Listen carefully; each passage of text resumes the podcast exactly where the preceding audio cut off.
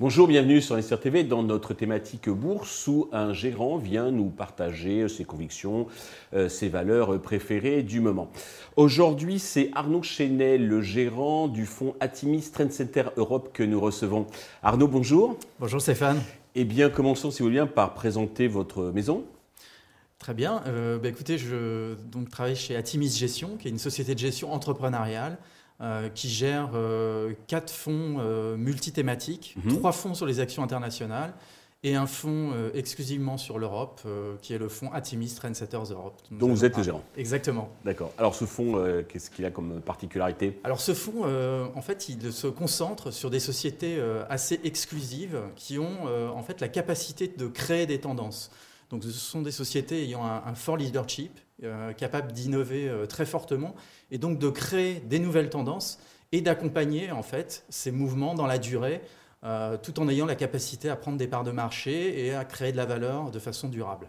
D'accord. C'est concentré Il y a combien de lignes Oui, c'est relativement concentré, puisqu'en fait, on est très sélectif en fait, sur le process de sélection. Il n'y a pas énormément de sociétés qui ont cette capacité en, fait, en termes de, leadership, notamment en Europe. Mhm. Et donc, euh, le fonds est investi euh, sur 30, 30, à 35 sociétés environ en. D'accord. Donc, comme on est sur l'Europe, il est éligible au PEA, bien sûr. Tout à fait. Il est éligible au PEA, plutôt large cap. D'accord. Alors, la première valeur que vous avez choisi de nous présenter, c'est un franco-italien dans les semi-conducteurs. C'est, tout le monde aura reconnu, euh, euh, SMT euh, Microélectronique. Exactement, ST Microélectronique, qui est une société qu'on accompagne dans le fond d'ailleurs depuis pas mal d'années. D'accord. et on est très content de la performance de la société. Euh, qui est en fait extrêmement bien positionné euh, sur trois grands marchés, euh, qui est l'automobile notamment, donc qui bénéficie énormément de l'électrification dans l'automobile, mmh. tout ce qui est assistance à la conduite notamment, toute la digitalisation de l'industrie et l'électronique grand public. D'accord. Et en fait, STM est très innovant. C'est notamment une société qui a été pionnier sur le, le Silicon Carbide, qui est une technologie assez disruptive. Euh, qu'ils ont mis en place et lancé avec Tesla, notamment dans l'électrification des véhicules. Mhm. Aujourd'hui, ils ont 30% de part de marché sur cette technologie-là. Et surtout, ils sont très très bien positionnés sur l'électronique de puissance de façon générale, mais aussi sur toute la partie euh, sensor notamment et euh, tous les microcontrôleurs indispensables à la digitalisation en fait de, de l'industrie aujourd'hui. Ils n'ont pas de problème d'approvisionnement en matières premières? C'est une force, au contraire. C'est qu'en fait, c'est une société qui est euh, relativement intégrée verticalement, donc qui euh, sous-traite à la marge en fait à des gros acteurs comme TSMC, mais qui a su garder énormément de capacité de production en interne.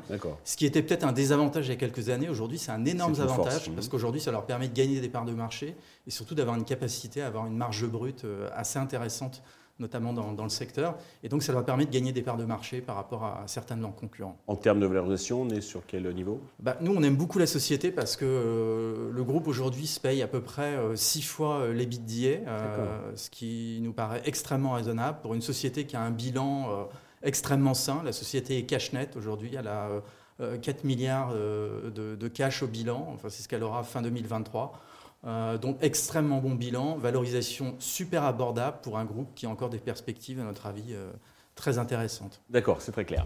Euh, deuxième valeur, donc c'est une technologie médicale allemande, c'est Carl Zeiss Meditech. Tout à fait, qui est une société vraiment de technologie médicale qui est très bien positionnée en fait sur le, diagnostic et le traitement ophtalmologique, mais aussi sur la microchirurgie, qui est un, marché en très forte croissance. C'est ça, oui. Euh, c'est un groupe qu'on aime beaucoup parce que c'est une société qui a une très très forte capacité d'innovation. Ils dépensent à peu près plus de 10% de leur chiffre d'affaires en recherche et développement mhm. chaque année. Et c'est une société qui fait à peu près deux fois la croissance moyenne de son marché, à peu près de, 5-6%. Euh, ils ont publié notamment récemment leur premier trimestre et ils ont affiché à nouveau une croissance euh, à plus de deux chiffres, une croissance organique de 12%, sachant qu'ils avaient fini l'année aussi sur un niveau de croissance extrêmement fort.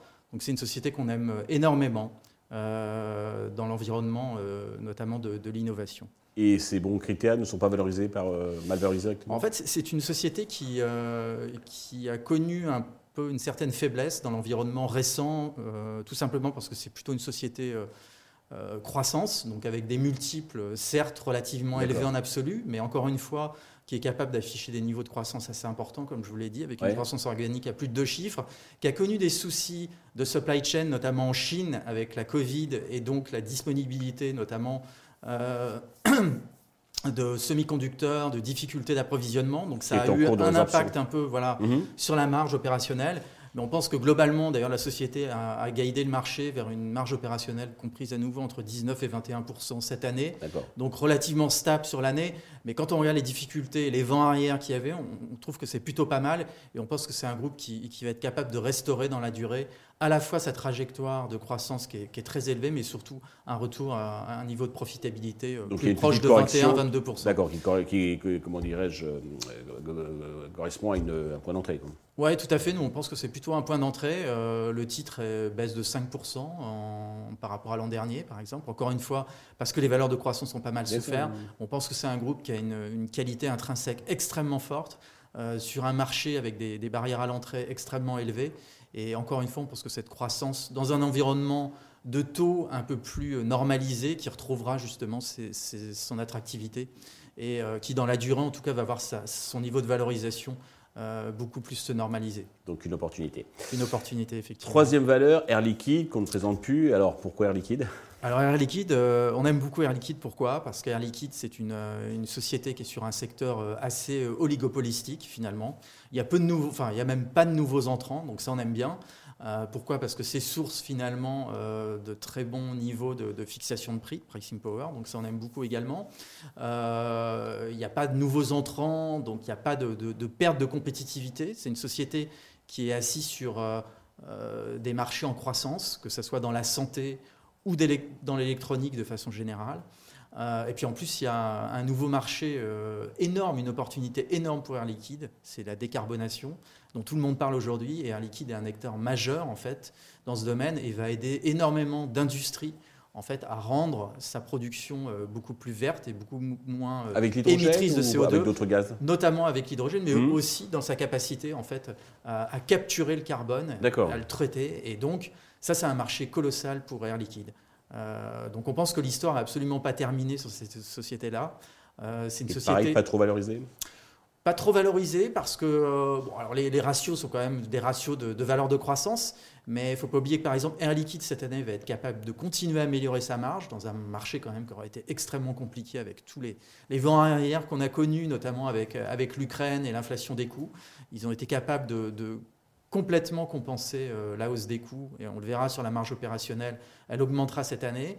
Quand on regarde le dernier chiffre du troisième trimestre, croissance organique à plus de 8%, on pense que le T4 sera un peu moins élevé parce qu'il y avait des effets de base de comparaison, mais on va rester sur une année extrêmement forte en termes de croissance organique. Et surtout, on pense qu'en 2023, le consensus est un peu bas. Il devrait notamment euh, se relever euh, peu à peu au fur et à mesure des trimestres. Et on pense que c'est une société qui a encore une fois euh, toute sa place aujourd'hui dans et avec toujours une distribution de, de, dividendes?